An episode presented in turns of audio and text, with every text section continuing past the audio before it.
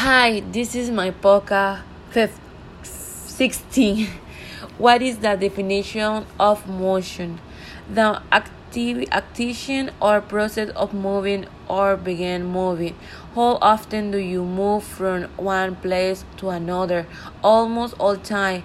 I move everything I'm wearing or my phone. Do you do you ever consider how fast you are going do you like moving fast or slow. Never never. I just move like normally like every everyone else everyone else. How do you ensure ensure that you are getting to place on time? With my phone looking at that time answer to burning question of the week would you like to ride in car that drive itself? Yes, I have seen I have seen that a lot in the move and curious if feel that circle that. What is the definition motion?